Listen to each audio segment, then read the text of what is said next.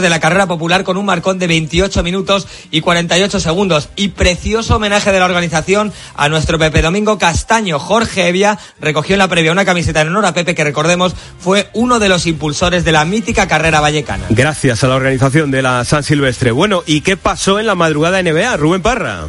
Los Lakers despidieron el año cayendo por 20 en Nueva Orleans a pesar del gran partido de LeBron James, que acabó con 34 puntos. Los Celtics no tuvieron piedad y ganaron por 33 en San Antonio. Y los Suns vencieron a Orlando en el primer gran partido de su trío estelar, que anotó 71 de los 112 puntos del equipo. Además, Atlanta ganó en Washington, Sacramento de paliza en Memphis y los Thunder se impusieron en casa a los Brooklyn Nets. Y comienza el año y está a punto de llegar una de las grandes citas, como siempre en el calendario, que es el Rally Dakar, Carlos Miguel. Parte de la expedición española al Dakar se encuentra ya en Alula, donde el próximo día 5 comenzará la prueba con una etapa prólogo junto a los templos nabateos. En coches, el mayor favorito español es Carlos Sainz, que lleva un Audi potenciado en la última edición en la que va a correr con este coche, 27 caballos más para él, que se enfrentará a los eh, Toyota y a los eh, coches de ProDrive. También Nani Roma vuelve con Ford y vuelve después de su enfermedad, de haberla superado. Y ojo en motos, un nuevo nombre surge con Honda Tosa Sareina. Pues así viene todo el día en el mundo del deporte. No se vayan porque todavía nos tiene que contar Pedro Martín cuál es su reto, su gran reto, el primero del año y el que inaugura esta semana en Deportes Cope. Bienvenidos al lugar donde la magia de regalar lo puede todo. Solo tienes que aprovechar la mejor selección de productos con mágicos descuentos, como descuentos del 15% y mucho más en toda la marca Dyson. La magia de regalar hasta el 5 de enero en el corte inglés, en tienda web y app. ¡Feliz 2024!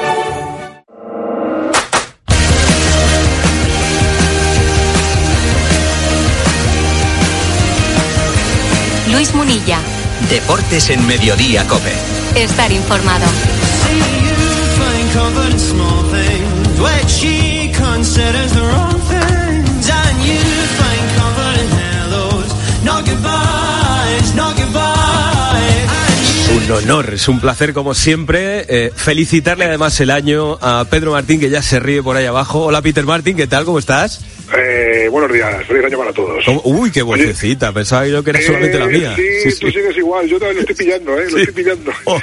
Yo creo que ayer empecé a incubar algo, pero vamos, a ver cómo, a ver cómo acaba esto. Yo no quiero mirar a nadie, pero tenía una señora el otro día al lado en un avión que yo dije, esta señora me lo va a pegar. Y efectivamente, caí, pero vamos. El avión no cayó, afortunadamente, yo sí que caí. un, montón de gente con unos catarros malísimos, pero bueno. Tal cual.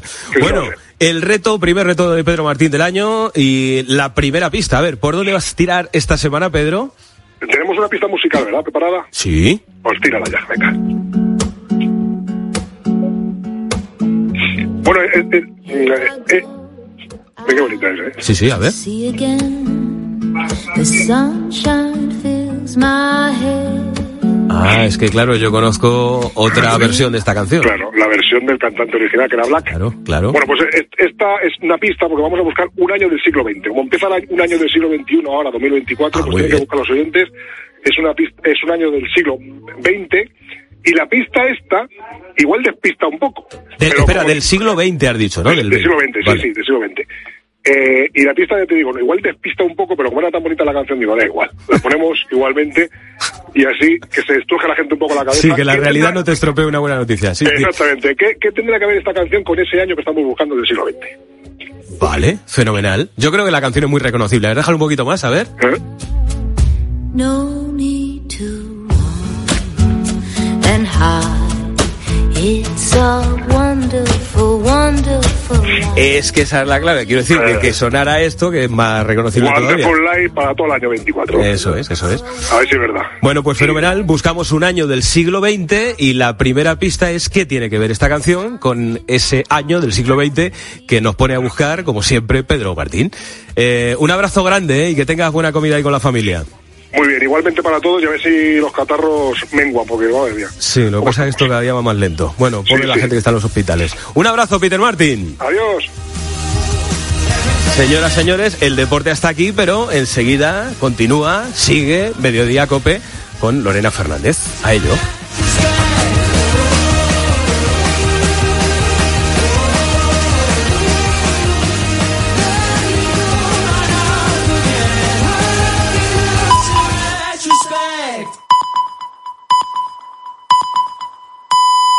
Tres y media, dos y media en Canarias.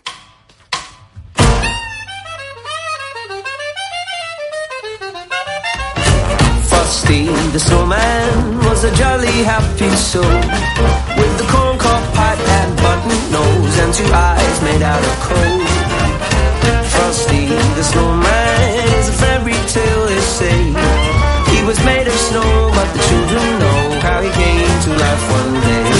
Es curioso lo que pasa con las alergias. Yo no sé si recuerdas cuando éramos pequeños e íbamos a un cumpleaños de un amigo o un compañero de clase, todos comíamos de todo y nadie preguntaba por ellas. Ahora, en cambio, casi que hay que hacer una clasificación de los alérgicos al huevo, a la leche, a los frutos secos, al gluten. Alergias que se dan en niños y en adultos. Es el caso de Mirella a sus 21 años. Tengo alergia al kiwi y a la piña y me enteré aproximadamente hace tres años porque notaba que se me hinchaba la lengua y, y me costaba respirar en algunos casos. Pero no ha ido más allá. Lo, lo único que hago es evitar todos los productos que lleven tanto el kiwi y la piña y no he vuelto a tomarlos desde entonces. Descubrirlo de adulto hacen que miren con lupa todo lo que compran y comen como en este día de Año Nuevo. Es el caso de José Carlos Toajas, pero en este caso en concreto, el alérgico no es él, sino su hija Alba, de 10 años. Su alimento tabú son los frutos secos. Es por ello por lo que su padre, con la ayuda del alergólogo Antonio Letrán, ha creado Alerga APP, la primera aplicación de Europa para el control de las alergias. José Carlos Toajas, buenas tardes. Hola, buenas tardes. ¿Por qué creaste esta aplicación? Vamos a ver, Alergap es una aplicación eh, dirigida principalmente a, a personas con, con, alergia alimentaria.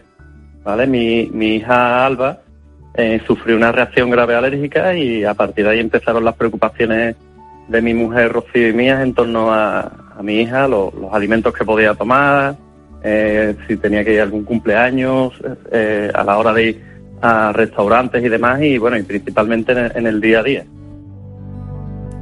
Eh, José Carlos, cuéntanos cómo funciona esta aplicación. La aplicación comienza eh, dando de alta a un paciente, eh, se introducen los datos, en el caso de que el paciente sea menor de 18 años, pues tendrá que introducirse los datos del tutor y, y en, esta, en, en, este proceso de alta pues lo que se refleja es toda la información acerca de la alergia del, del paciente.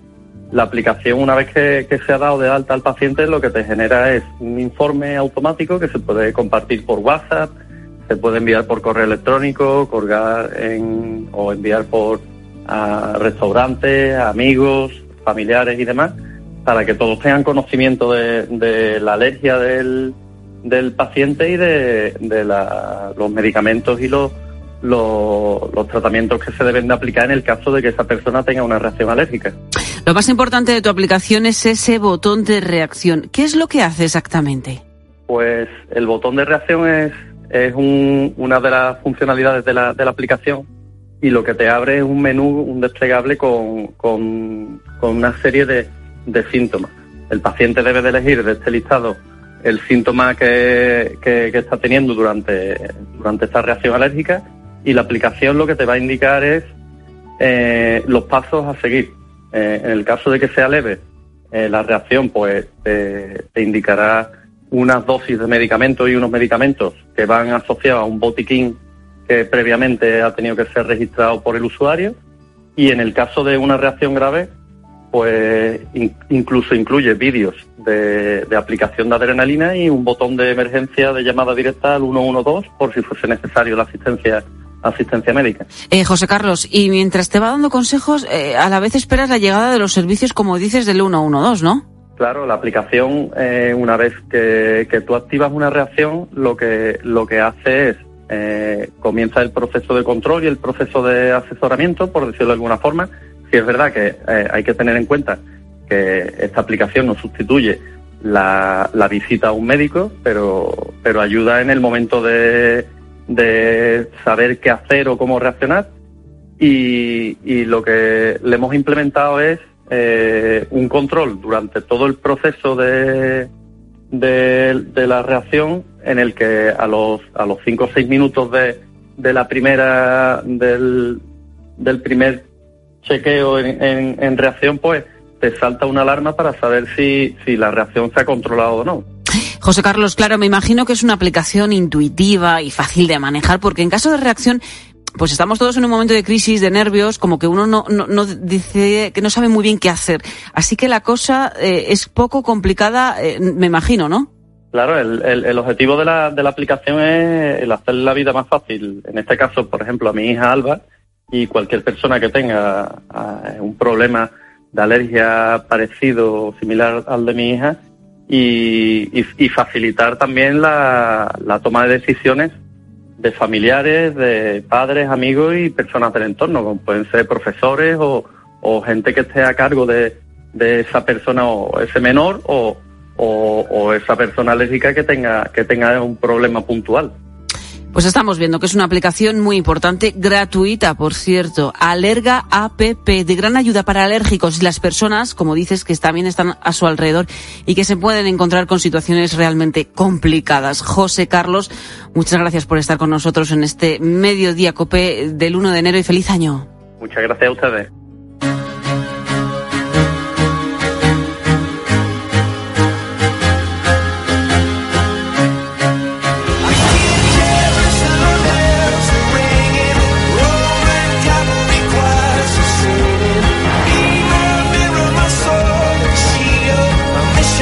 36 años, Marc Gauthier detectó los primeros síntomas que le llevarían a un diagnóstico temprano de Parkinson. Han pasado casi tres décadas y con 63 años ahora tiene una discapacidad del 95%.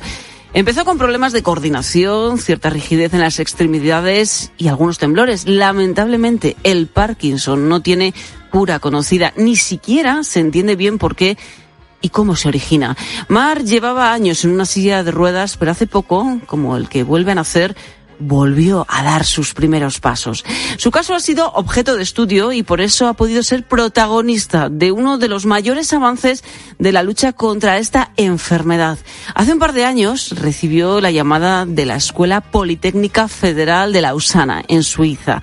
Estaban desarrollando algo nuevo que podría devolverle la movilidad y necesitaban probarlo en un paciente como él. Se trata de una prótesis neuronal que reconecta partes de su cerebro que la verdad se creían perdidas. Y es que aunque no se sabe por qué se rompe la conexión del cerebro con la capacidad de motriz de los pacientes, no se sabe aún. Ahora, mediante este estímulo, consiguen unir ambas partes del cuerpo para lograr que vuelvan a comunicarse casi, casi como antes de la enfermedad.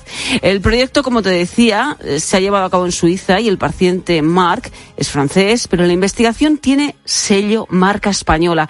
Entre los científicos que han desarrollado esta neuroprótesis está Eduardo Martín, tiene 36 años y él mismo nos ha explicado cómo funciona el invento vamos a, poner unos electrodos sobre la médula espinal en la zona lumbar. Pues hay que saber que la zona lumbar es donde están las neuronas que controlan la, los músculos de las piernas.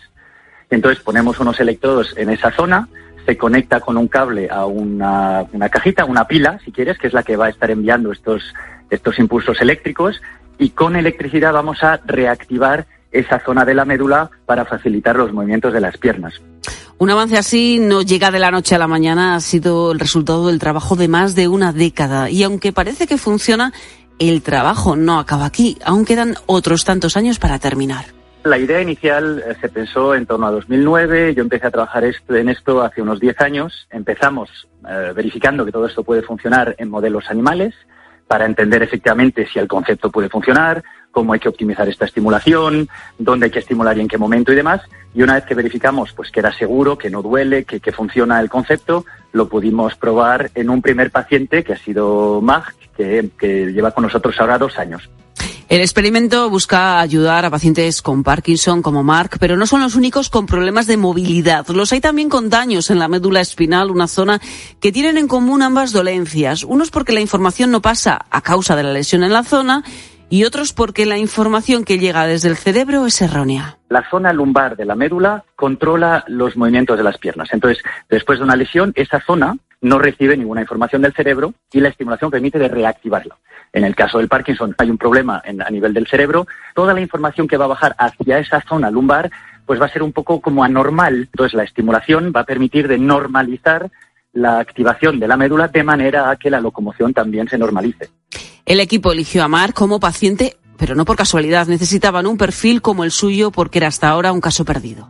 Hay diferentes tipos de terapias, ya sea eh, con pastillas, ya sea estimulación cerebral, que funcionan muy bien, muy bien para las primeras fases de la enfermedad. Cuando una persona empieza a desarrollar estos problemas de locomoción, la verdad es que no se sabe muy bien qué hacer, porque no hay ninguna terapia, aparte de hacer pues mucho ejercicio físico, fisioterapia y demás. Buscábamos a alguien que hubiera probado todo el tipo de terapias y que aún así, pese a eso, tuviera problemas de locomoción que le impidieran tener una vida normal.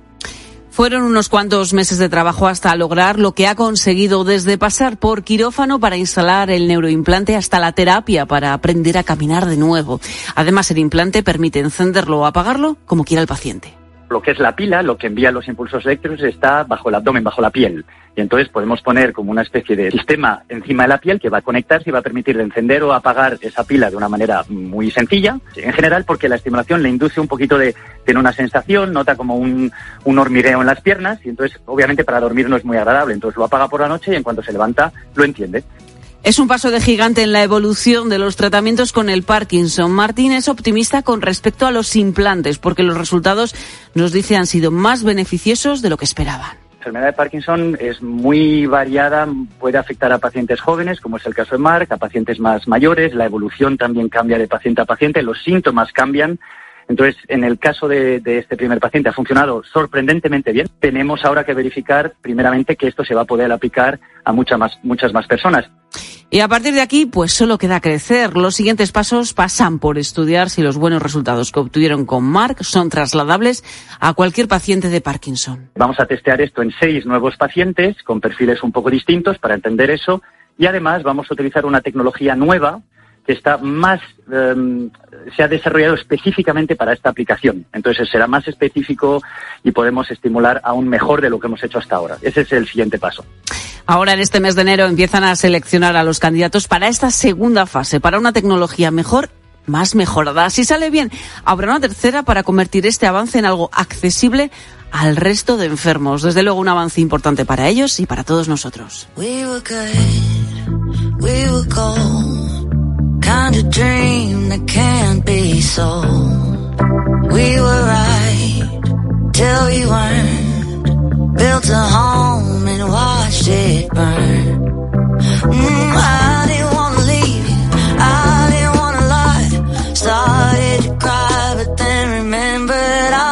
Este 2024 se presenta lleno de momentos históricos, los Juegos Olímpicos de París, la Eurocopa, de la que hablaba antes con Corrochano, pero también hay algunas efemérides. El próximo verano se van a cumplir los 80 años del desembarco de Normandía.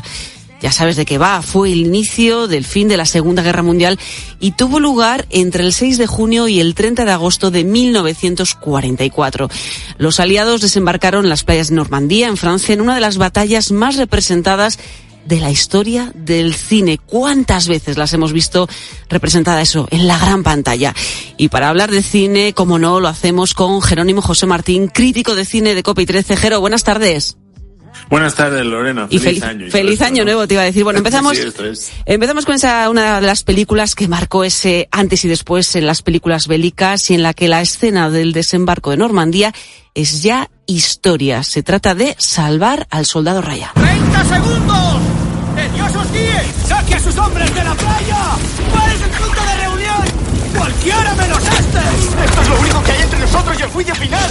¡Cada centímetro de esta playa es un objetivo! Una película interpretada por Tom Hanks, dirigida por Steven Spielberg. Tom Hanks es el capitán de una división al que le encomiendan rescatar a Ryan, un soldado que se encuentra tras las líneas enemigas. Lo hacen después de sobrevivir a ese desembarco de Normandía en una escena que desde luego, Jero, es de las más icónicas y más realistas en una película bélica. Sin duda, sin duda. O sea, yo, vamos, me he revisado mi, secuencia, digo, mi, perdón, mi crítica de la película y empieza así, desmadejado, conmovido hasta los tuétanos, profundamente tocado en la cabeza y en el corazón, horrorizado y a la vez reconciliado con esa increíble colección de paradojas que es el ser humano. Pues sintetiza perfectamente. Veis que esa primera media hora de salvar al soldado Ryan es espeluznante cualquiera que se haya leído alguno de los libros sobre el desembarco en Normandía, que claro, hay que decir que lo que está recreando ahí es el desembarco más duro, que fue el de la Sí. playa de Omaha, porque hubo diversas playas, por eso a algunos se sorprenderá, ¿cómo que estuvieron desembarcando hasta el 30 de agosto? Claro, es que estuvieron, hicieron un despliegue durante varios meses, eh, de hecho luego hablaremos también en, en toda la labor de, de retaguardia, de cómo hay que mantener ahí eh, los engaños que habían provocado esta situación. Pero claro, el desembarco fue espeluznante, o sea, fue horroroso. Participaron, se dice, que 3 millones de personas en total, eh, 100 11.000 aviones, 4.000 barcos. Eh, hasta esa fecha era la mayor operación de la historia. Y claro, era espeluznante, no tenían experiencia. Muchas, muchos de los chavales que murieron en la playa de Omaha murieron ahogados por su propia impedimenta. Muy no jóvenes. recibieron ni un tiro. Eran jovencísimos, claro, eh, recibieron un fuego brutal eh, de ametralladoras alemanas, con lo cual muchos no llegaron a tocar la playa, o sea, murieron en el mar. Eh, y es terrible, o sea, es, y, yo creo que Spielberg, además con una técnica fotográfica que, que exhibió por primera vez en esta película, claro, nos quedamos todos espeluznados, pero a la vez, a diferencia de otras películas que yo lo cité en mi crítica, ¿no? Platoon, Nacido el 4 de julio, que también son muy realistas, o La chaqueta metálica de Stanley Kubrick, las anteriores eran de Oliver Stone, tienen una visión enormemente nihilista, pesimista, mientras que aquí, junto a los momentos de cobardía, hay unos momentos de grandeza, de heroicidad de esos doctores, de esos sacerdotes que están dando un último aliento de vida o por lo menos de ilusión por vivir a una serie de chavales que se están dejando la vida eh, en la playa, en la playa de Omaha, ¿no? Además, la película inspiró esa serie que muchos hemos visto, Hermanos de Sangre. Eh, diez capítulos cuenta la historia de la compañía Easy, un batallón del ejército de Estados Unidos, y narra, en este caso, el día D desde otro punto de vista. Estos soldados no desembarcan en la playa de Nor- Normandía, en, en esta ocasión fueron lanzados en paracaídas. Está basado, Jero, además, en un libro con entrevistas a los veteranos de la compañía. Claro, porque toda la operación fue una operación amplísima, previa, de preparación del desembarco específicamente y a la vez de un montón de acciones. Por ejemplo, antes del desembarco ya empezaron a, a mandar a paracaidistas a territorio enemigo para ir preparando las siguientes eh, operaciones ¿no? que, que tenían que hacer y de apoyo, porque como llegasen muchas tropas alemanas a eso, los freían en las playas. Sí. Entonces tuvo todo un, despliegue que eso lo cuenta muy bien Brothers in Arms, esta serie magnífica producida por Spielberg y por Tom Hanks también. Tom Hanks es productor también de esa serie que es magnífica, ¿no? Eh, y luego otras muchas películas te cuentan esa referencia. Hay una muy conocida que es Uno Rojo División de Choque de Samuel Fuller, que es toda una, digamos, una división concreta que entra en las primeras posiciones en Omaha el 6 de junio de 1944, pero luego salen sus actuaciones posteriores en África, en Italia, en, Afri- en, en Francia. O sea que es toda una operación brutal, que es toda, digamos, eh, el desembarco aliado en el norte, en el sur será por Sicilia, y que es fascinante, claro. O sea, desde el punto de vista bélico y desde el punto de vista cinematográfico te permite Es todo un lujo. historias muy buenas, claro. Bueno, y aunque a lo mejor para algún oyente le parece que me estoy yendo demasiado lejos, no se puede hablar del desembarco de Normandía en el cine sin hacerlo del día más largo. ¿Listos para desembarcar? Duncan, encárgate tú de ese fortín. Vamos a bajar. ¡Preparado! Les devolveremos lo de Dunkerque. Son gaitas, no estoy viendo visiones. ¡Llegan los refuerzos! Adelante, vamos a cruzar. Película de 1962 con John Wayne, Henry Fonda o Robert Mitchum. Un relato de ese 6 de junio de 1944, el día del desembarco. En el Jero se relata cómo se preparan los soldados para la batalla y todos los combates que hubo. Sí, efectivamente. Fíjate que ahí se cita, una de las citas es, al llegar a Normandía usted tendrá solo un amigo, Dios. O sea, Sí. porque eran, iban perfectamente preparados. Sabía lo que iba.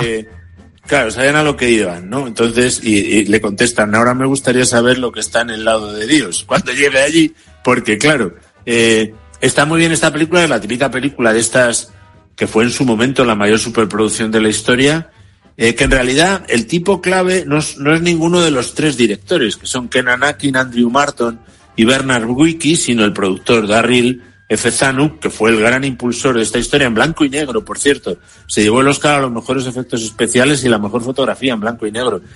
Y cada uno de esos directores es muy original, ruedan las escenas eh, Kenan Akin, las que se realizan en territorio británico, eh, Andrew Martin en, en Francia y Bernard Wiki cuando ya están en Alemania. Con lo cual la película tiene diversos estilos, pero que le facilitan. De hecho, es sorprendente que es una película de 178 minutos, como las que hacen ahora algunos, desde de tres Sí. horas, en torno a las tres horas, que sigue siendo muy valorada por el público y por la crítica, porque eh, hicieron un esfuerzo muy grande de ser muy rigurosos en la reconstrucción de los hechos históricos y, y, eh, y está muy bien. O sea, es una película que sigue estando muy bien, también porque se basa, eh, el guion es del propio novelista Cornelius Ryan, que era un periodista irlandés, que fue el que hizo la, la- una novela novelizada de todo lo que era el desembarco, era la obra de referencia sobre el día D, eh, como se llamó al desembarco en Normandía. ¿no? De hecho, la película Jero fue todo un hito para la época, costó 10 millones, eh, si la comparamos con Salvar al Soldado Ryan, que costó 50 bastantes años después, se nos queda pequeño, pero 10 son 10. Sí, 10 son 10 en esa época, porque es una película de años 62, o sea que... eh, no, no, es una película muy valiosa, desde luego. Estas dos que hemos citado son de las dos mejores películas bélicas. Estaría en cualquier selección eh, que hiciera cualquier aficionado al cine bélico, pues son muy buenas las dos. Eh, no citarían, por supuesto, las referencias alemanas. Hay alguna alemana, el tambor de hojalata, por ejemplo, del director Volker Ujú. Schlondor, que es magnífico. Hay una de las episodios, fue Palma de Oro en Cannes y Oscar a la mejor película extranjera, del niño protagonista acaba como un enano trabajando en un circo entreteniendo a las tropas de Hitler que están justo esperando el desembarco. O sea que es también otra referencia desde el lado alemán, digamos. ¿no? Bueno, Jero, y no podemos dejar de mencionar el desembarco de Normandía, pero en este caso desde la marca España. Algún oyente seguro que sabe de qué hablo, porque en el Imagina 2024, con el que Sofía Buera y Ángel Correas hablaron una noche largo y tendido de este tema, ya se trataba, en este caso, Garbo, el espía. Tras consultar personalmente el 8 de junio en Londres a mis agentes Johnny, Dick y Doric, soy de la opinión de que estas operaciones son una maniobra de distracción, diseñadas para confundir al enemigo con el fin de realizar el ataque decisivo en otro lugar. El ataque seguramente tendrá lugar en la zona del Paso de Calais. ¿Qué te parece? O sea, un espía español engañando a los alemanes, pero no solo, lo hizo durante meses y durante el propio desembarco. Él sí. seguía insistiendo a los alemanes que iba a ser en Calais, que lo que estaba pasando en Normandía era simplemente fuego de artificio. Los engañó Una- una miserablemente. Y los engañó. Totalmente. Es, es una vida apasionante que reflejó muy bien Edmond Roche en esta película que fue Goya al mejor documental. Edmond Roche es un gran productor de Ikiru Films y un gran documentalista y que desveló al gran público a una persona que no conocíamos nadie, que es el mejor espía español, Juan Puyol García, que desapareció del mapa, que luego lo encontraron por ahí perdido en, Sí, en- sí. en- en un sitio. Una peli de espías, que- propiamente dicha. Claro, y que resulta que, además con una selección de secuencias de películas de espías sensacionales, resulta que el tío tenía la mayor condecoración del Tercer Reich, que era la Cruz de Hierro, y tenía la mejor condecoración del Imperio Británico que se le había dado en secreto a la propia reina, y que luego sacaron imágenes los británicos para reconocer que efectivamente había sido un espía doble decisivo para preparar el engaño que permitió hacer el desembarco en Normandía. Hay una película reciente que podemos acabar con esto, que Sí, es El arma cuéntame. del engaño de John Madden, que hacen exactamente lo mismo los servicios secretos británicos para el desembarco de Sicilia. Les hacen creer a los eh, alemanes que va a ser en, en Grecia. Y ese eh, también pasa por España, ese tema, porque era encontrar un, un cadáver que él tiene unas cartas secretas y tal. Es una película apasionante del año 2021 con Colin Firth, eh, el director de Shakespeare in Love, y que es muy interesante porque habla de toda la guerra en la retaguardia. Y por cierto, uno de los personajes del arma del engaño, ¿sabes quién es? Ian Fleming. Ian Fleming, que es el creador de 007. Era oficial del ejército británico y participó en ese engaño del desembarco en el, en el sur de Europa. Pero eso lo celebraremos el 80 cum- eh, cumpleaños otro día. Otro día, porque nos queda mucho 2024 para hablar de ese día D, de ese desembarco de Normandía. Jerónimo José Martín, crítico de cine de Copa y 13, gracias por acompañarme en este día de Año Nuevo. Feliz año. Igualmente, un abrazo enorme. Un abrazo.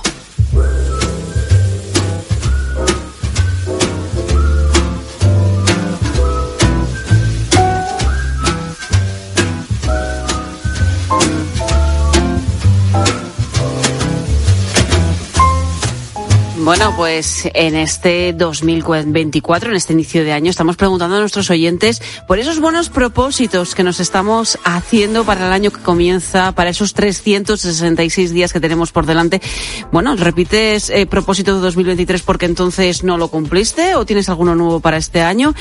¿Por qué? Déjanos tus mensajes, tus notas de voz en el WhatsApp de Mediodía Cope en el 637-230000. Nos los ha dejado Jesús desde Huesca. Está opositando en su caso administrativo del Estado. Lo suyo, desde luego, más que un propósito de 2024, es un reto. Pues yo estoy metido en, en oposiciones y bueno, espero haber aprobado el examen que hice. En caso de que no, pues mi propósito para el año que viene es aprobar las oposiciones de una vez y ya pues empezar a, a trabajar. A ver si tiene suerte. Monse de Barcelona, en su caso nos cuenta que lo ha conseguido en 2023 y sus propósitos de este 2024 son estos. Para este 2024 me he propuesto continuar con la dieta que conseguí empezar este 2023 y seguir yendo al gimnasio que he conseguido apuntarme en este 2023 y las metas de siempre, encontrar trabajo, que no está de más, y, y seguir teniendo salud, que es lo importante. La salud, desde luego, es lo más importante. Álvaro de Jaén, en su caso, quiere ponerse en serio este 1 de enero para estar fuerte, como Bobelle. Yo un reto que me propongo para el 2024 es ponerme en forma y para ello lo que me he propuesto pues es ir al gimnasio como mínimo cuatro veces por semana y sobre todo cuidar la dieta. Y luego eh, Sandra de León, en su caso, va a ponerse un poco en el reloj cuenta atrás, a intentar cumplir lo que prometió allá por el 1 de enero de 2023. Me he propuesto para este 2024 bajar 15 kilos, porque me los propuse en 2023, pero vamos, que no ha habido manera ni por activa ni por pasiva. Y alguno que me propusiera antes, pues sí, dejar de fumar, pero es que vivo estresado. Entonces ya como que no.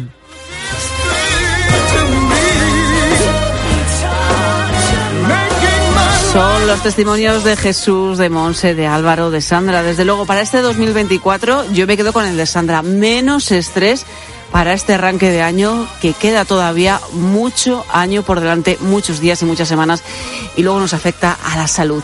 Poco a poco nos vamos acercando a las 4 de la tarde, las 3 en Canarias, punto y final hasta mediodía cope, se quedan ya con la tarde de cope con Pilar Cisneros y Fernando de Aro. Por mi parte, muy feliz 2024.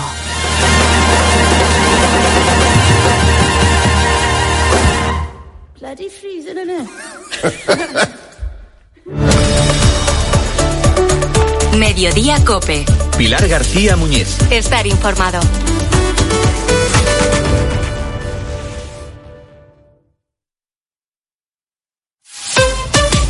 Escuchas Cope. Y recuerda, la mejor experiencia y el mejor sonido solo los encuentras en cope.es y en la aplicación móvil. Descárgatela. ¿No sabes qué regalar a tus seres queridos esta Navidad? Regala bienestar de la mano de HSN. Entra en hsnstore.com y elige entre los 11 packs regalo con productos HSN, con la garantía y calidad de HSN. HSN, nutrición de calidad para una vida sana, también en Navidad. ¿Te lo digo o te lo cuento? Te lo digo. Ahora que todo se hace online, ¿me haces ir a tu oficina? Te lo cuento. Yo me voy a la mutua. Vente a la mutua y además de realizar todas las gestiones desde tu móvil, te bajamos el precio de tus seguros, sea cual sea. Llama al 91 555 5555. Te lo digo, te lo cuento. Vente a la mutua. Condiciones en mutua.es. En la Tierra somos más de 7.000 millones de personas y todos generamos residuos. ¿De verdad crees que el usar y tirar va a durar para siempre? En Sigaus damos nuevas vidas a un residuo tan contaminante como el aceite usado de tu coche. Sigaus, contigo somos economía circular. Querido oyente, ¿has perdido algún ser querido? En Martínez La Fuente Abogados te ayudamos a tramitar la herencia. ¿Problemas entre los herederos?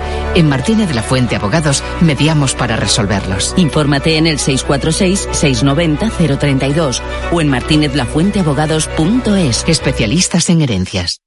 Con la aplicación de Cope, vayas donde vayas, vamos contigo. Nos escuchas en directo o cuando tú quieras, porque llevas en tu móvil todos los programas con los mejores comunicadores. Eh, son dos puntos de información después del clásico que tenemos que analizar y muchas cosas que comentar. Lo vamos a hacer a continuación. Descárgate la app.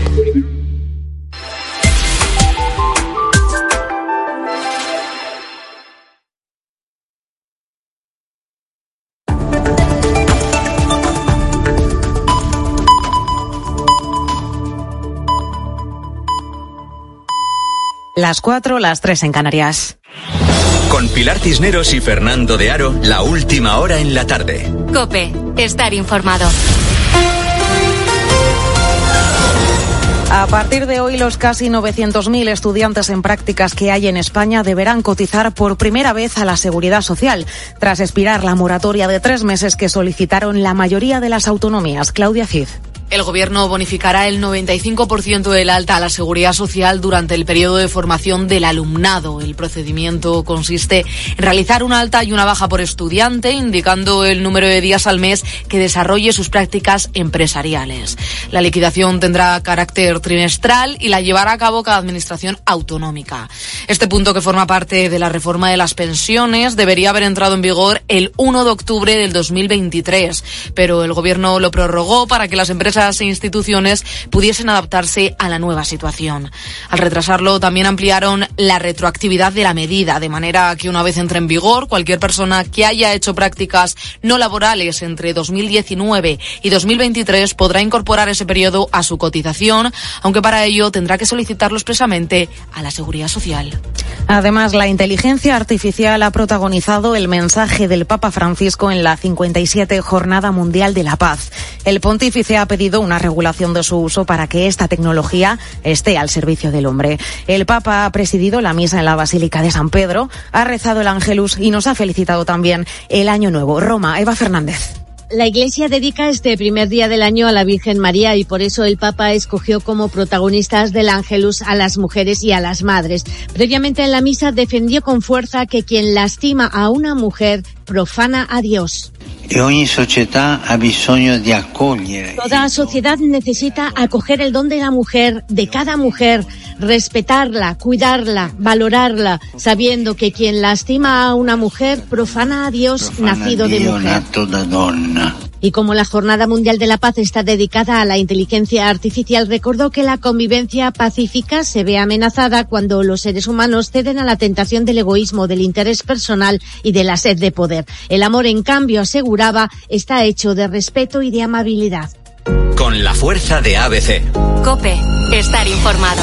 Y el 2024 también nos trae un cambio en el tiempo. Un frente atlántico va a entrar mañana por Galicia y se extenderá hacia el sureste, aunque también subirán las temperaturas. Son las previsiones de la Agencia Estatal de Meteorología. Su portavoz es Rubén del Campo, quien hace balance del 2023 que acabamos de despedir. Ha sido el segundo año más cálido de la serie histórica, solo por detrás de 2022. Con reconstrucciones climáticas realizadas por climatólogos de AEMET, podemos afirmar incluso que se trataría de los dos años más cálidos en España desde al menos 1916. Es muy significativo que 2023, a la espera de conocer el balance definitivo de diciembre, no hemos tenido a lo largo del año ningún mes cuyo carácter haya sido frío.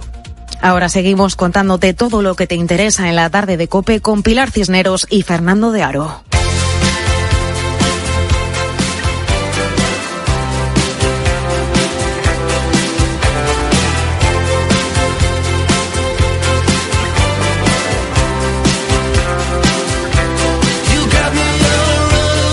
¿Qué tal? ¿Cómo te pillamos a esta hora los de la tarde de Cope? aún de sobremesa o quizá ya de paseo o yendo a casa de algún familiar o amigo, bueno, quizá trabajando, ¿eh? ¿Por qué no? En cualquier caso, esté donde estés, feliz año, sí, feliz año de corazón, de parte además de todo este equipo de este programa, porque la tarde pues también es, es tuyo, ¿no? Es, es, tu programa, somos eh, la gente gente y desde luego nos, nos vamos a sentir como tal también en este año que comienza. Un año 2024 en el que hablaremos y mucho de algo que todavía está aún desarrollándose, la inteligencia artificial. ¿Quién sabe lo que veremos en los próximos meses? ¿qué nos va a deparar con respecto a la inteligencia artificial? Aquí en la tarde nos apasiona la ciencia y qué mejor manera que empezar el año aprendiendo e intentar comprender hacia dónde nos dirigimos en este campo. La IA, la inteligencia artificial, ya convive con nosotros desde hace tiempo, pero ¿realmente la usamos correctamente? ¿Sabemos sacarle partido? ¿Dónde están los límites? ¿Están todos los vacíos legales cubiertos? Son algunas de las cuestiones a las que vamos a dar respuesta en los próximos minutos de este 1 de enero con la ayuda de Jorge Alcalde, nuestro divulgador científico. Jorge, ¿qué tal? ¿Cómo estás? Feliz año. Muy buenas tardes, feliz año. Feliz año y Borja Suara, abogado experto en Derecho Digital. ¿Cómo estás, Borja? Buenas tardes, feliz año. Feliz año. Bueno, iba a decir que el 2023 fue el año de la inteligencia artificial. Bueno, ¿qué año no va a ser ya el de la inteligencia artificial a partir de este momento, no, Borja? Pues sí, pero realmente llevamos un año con la inteligencia artificial generativa, porque ya existía antes la inteligencia artificial, pero en este último año con ChatGPT lo que ha dado es un bombazo, ¿no? Y una generalización o democratización, como dicen algunos. Sí, lo que ha ocurrido yo creo que es que al final nos hemos acostumbrado a hablar de un término que no es nada nuevo. Esto lo sabe perfectamente Borja, ¿no? Que desde los años 40 del siglo pasado ya se llega hablando de la posibilidad de sustituir algunas de las funciones ¿no? de la inteligencia o de lo que pueda ser la inteligencia humana por un ordenador, por una máquina. Y de hecho el término inteligencia artificial se utiliza en 1956 por primera vez, en la conferencia de Dartmouth. Allí por primera vez unos científicos utilizan de manera eh, protocolaria este término, que luego es verdad que pasó inadvertido porque entonces se hicieron grandes promesas sobre el futuro de la inteligencia artificial. Eh, parecía que iba a venir a cambiar el mundo definitivamente y a resolver todos los problemas del planeta que no se cumplieron, porque no se desarrolló suficientemente. Y ojo que no estemos ahora en el mismo proceso, en un proceso en el que todas las promesas y expectativas que se han puesto encima de la mesa con la inteligencia artificial generativa, con el chat GPT o los sucesores, mm, pues también se queden un poquito enfriados cuando veamos que a la hora de aplicarlo realmente todavía queda mucho que resolver. Pero bueno, es un momento importantísimo para esta tecnología, que como tú ya sabes, Pilar, yo soy muy partidario de ella, muy defensor de ella, no le tengo ningún miedo y estoy dispuesto a defenderlo delante de cualquier foro. A ver qué dice Borja, ¿le tiene miedo a la inteligencia artificial? ¿Qué opinas? Yo tampoco le tengo miedo a la inteligencia artificial, siempre digo que a lo que hay que tener miedo es a la maldad humana, pero eso es lo mismo con una inteligencia artificial que con un cuchillo jamonero, así que no hay que tenerle miedo a la tecnología y sobre todo por el miedo que pueden tener algunos a los malos usos de la tecnología, corremos el riesgo de perdernos los buenos usos, que son muchos. Eh, bueno, eh, hablemos entonces de la regulación. Precisamente hemos contado hace no mucho que la Unión Europea ha sido la primera en eh, poner en marcha una ley sobre inteligencia artificial. Eh, no sé si suficiente, insuficiente, sobre todo teniendo en cuenta porque eh, que, no va a ser aplicable realmente hasta el año 2026 la de cosas que pueden cambiar en el desarrollo de la inteligencia artificial en dos años, Borja. ¿Cómo hay que, mm, hay, hay que ponerle realmente pues una, una ley de inteligencia artificial sobre la mesa para que nos proteja? ¿Qué hay que hacer en este sentido?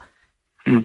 Bueno, pues a ver, hay que aclarar varias cosas. Primero, que es el primer reglamento general sobre inteligencia artificial que va a ser un marco de referencia, un marco jurídico transversal, donde se van a, aprobar no unas listas de usos prohibidos, de otros usos peligrosos que tienen que tener una serie de prevenciones y de garantías, pero realmente leyes que se refieren a inteligencia artificial ya hay, porque, por ejemplo, el Reglamento General de Protección de Datos, que es de 2016, ya hablaba en uno de sus artículos de las decisiones automatizadas y ponían una serie de prohibiciones y de prevenciones.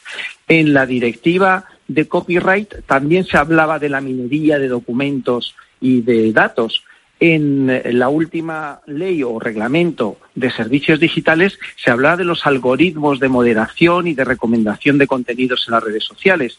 Y lo que va a pasar es que poco a poco, como ocurrió con los medios digitales, se va a ir infiltrando en las leyes sustantivas, en las leyes sectoriales. Y habrá en administración digital referencias a la inteligencia artificial, igual que pues en banca o en el sector asegurador o en los datos de salud. O sea que nos vamos a tener que acostumbrar a que se regulen ciertos aspectos del uso de la inteligencia artificial en todas las actividades humanas, porque en el fondo lo que se regula no es la inteligencia artificial, es el uso de una tecnología y lo que hace el derecho es regular los posibles conflictos, intentar evitarlos, ¿no? o perseguirlos los malos usos que se haga de esta nueva tecnología.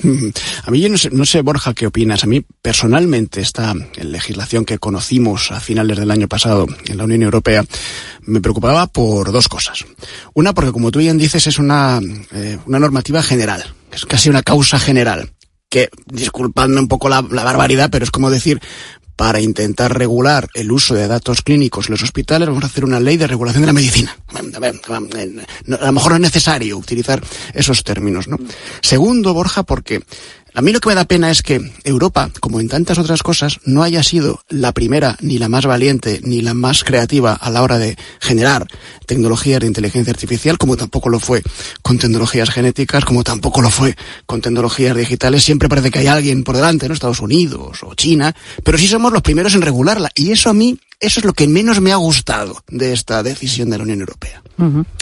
eh, bueno, dime, sí, Borja. Tiene toda la razón, Jorge, pero eh, tenemos un problema y es que la culpa la tuvo Justiniano, que ya empezó con esto de los códigos y luego siguió Napoleón.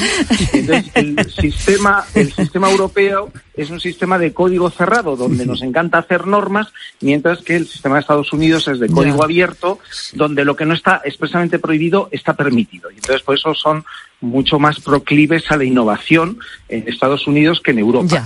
Y eso es difícil de arreglar, aunque vamos justamente por la inteligencia artificial a un sistema de sandbox, que es eh, una especie de prueba y error para el tema regulatorio, justamente intentando acercarnos al sistema anglosajón. Bueno, lo que sí quiero en, en, en, este momento de comienzo de año, porque me ha dejado un poco fría Jorge cuando ha dicho que a ver si resulta que todo lo que nos promete con la inteligencia artificial o que se están de alguna manera lanzando las campanas al vuelo y luego no, esto no va a ser para tanto. Pero bueno, vamos a intentar hacer un ejercicio con los dos de qué puede pasar con respecto a la inteligencia artificial en este 2024. Es decir, entiendo que se puede generalizar, por ejemplo, realmente ya el uso de ChatGPT y de otro tipo de inteligencias generativas también de otras compañías, que no tiene que ser solo a lo mejor OpenAI. Eh, ¿qué, ¿qué, avances veremos o qué, qué, usos veremos de la inteligencia artificial, por ejemplo, en el campo médico, en el campo científico? Borja, ¿tú dónde crees que se va a producir la gran noticia de la aplicación de la inteligencia artificial en este 2024?